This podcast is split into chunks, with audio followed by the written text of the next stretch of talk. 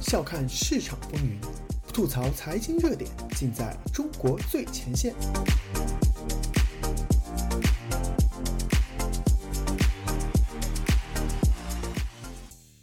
欢迎收听自由亚洲电台，这里是中国最前线，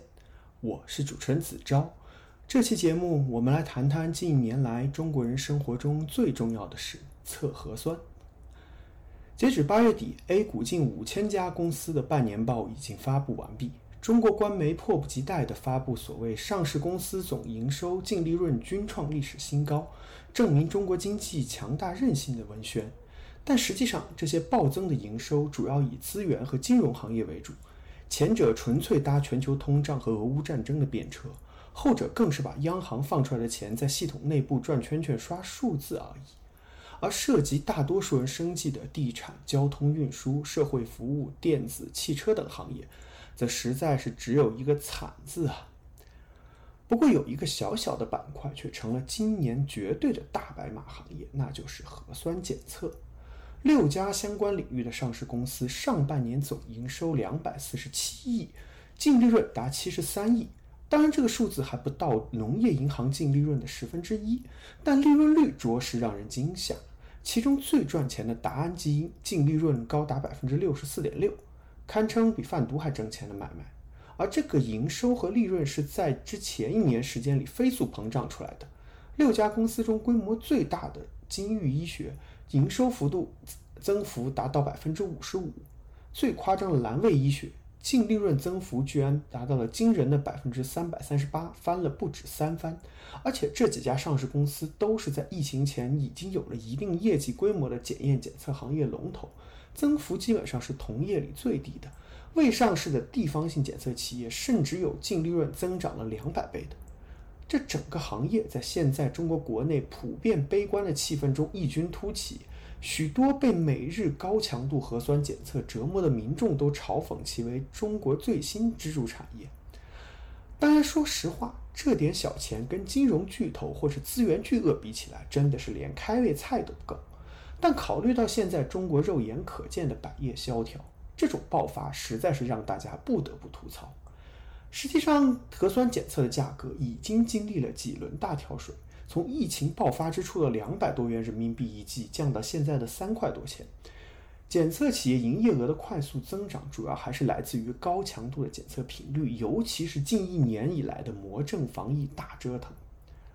所谓中国抗疫成功经验，实际上就是类似于警方抓犯人封锁搜查的模式，发现一例感染者就对整个区域进行封闭，然后对封闭区内的人进行全面的核酸检测。等到推断的潜伏期已过，感染者都被找出并隔离之后，就宣布战役成功。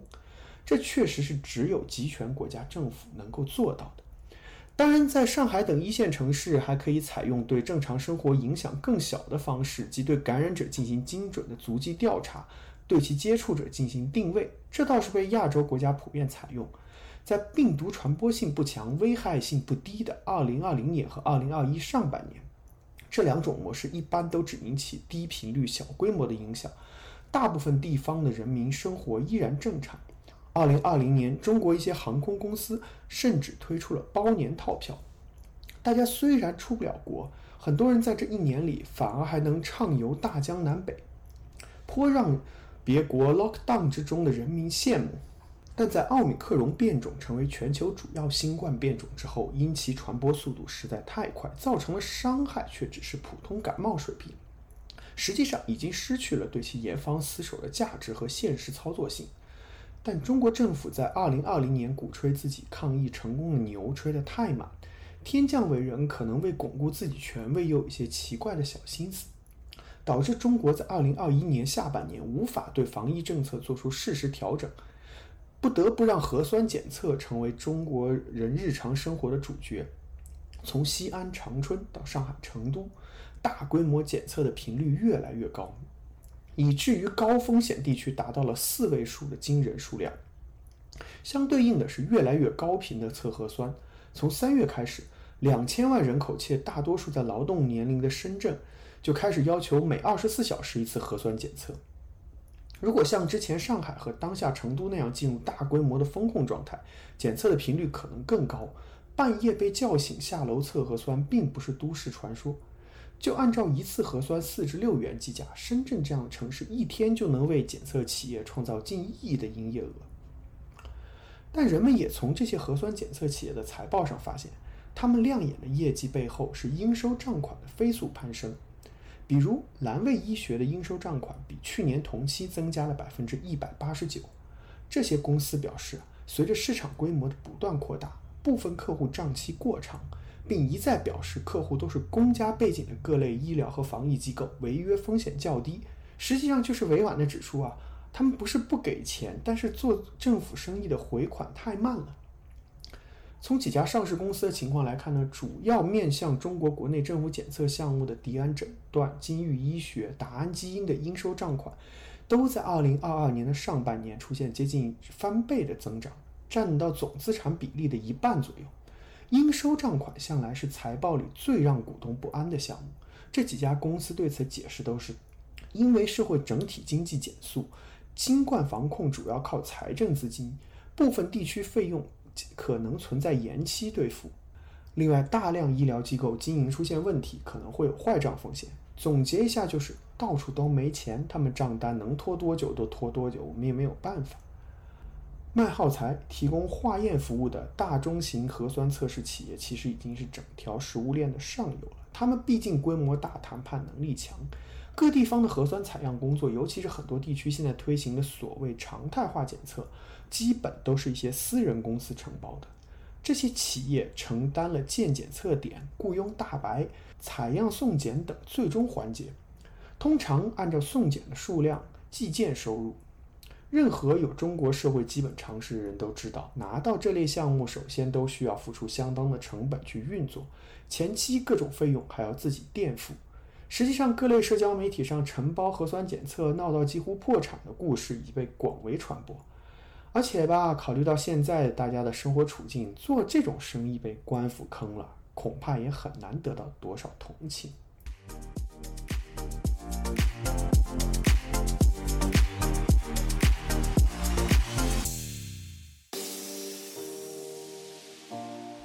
用财经视角剖析热点中的深层逻辑，嬉笑怒骂间把握喧嚣下的中国脉动。内容相当靠谱，形式绝不严肃。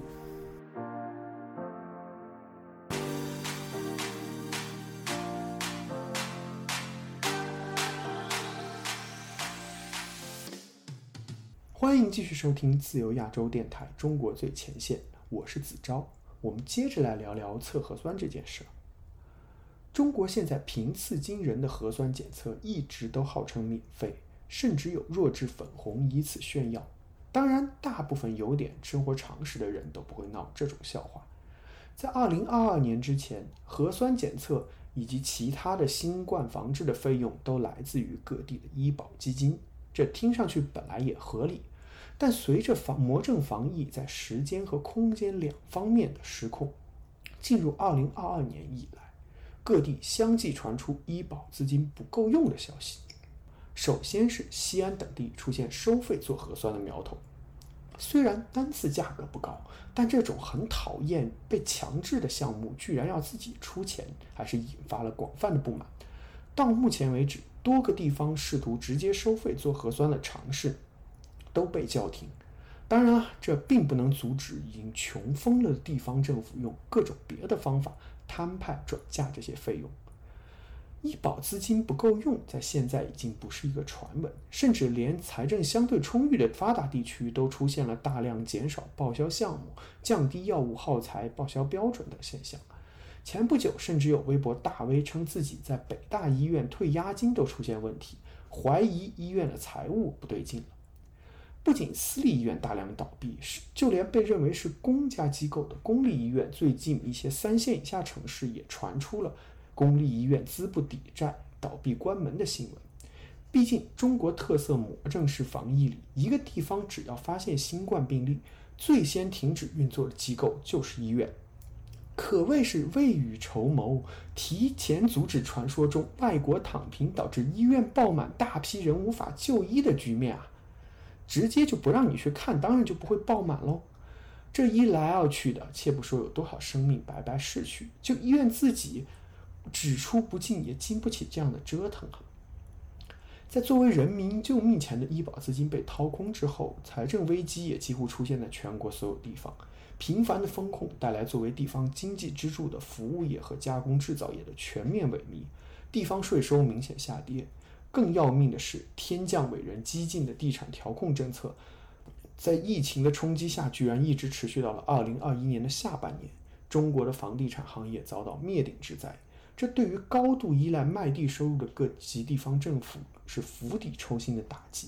体制内施一公降薪砍绩效，不少地方甚至出现公交车等基本服务的停摆。在这种窘迫情形下，动态清零却是直接来自天降伟人不得不完成和乌纱帽硬性挂钩的指标，那就只好在这上头能省一点是一点了。这也让测核酸检测的费用成为地方政府、医疗机构、检测机构等各个方面之间一笔扯不清楚的三角债。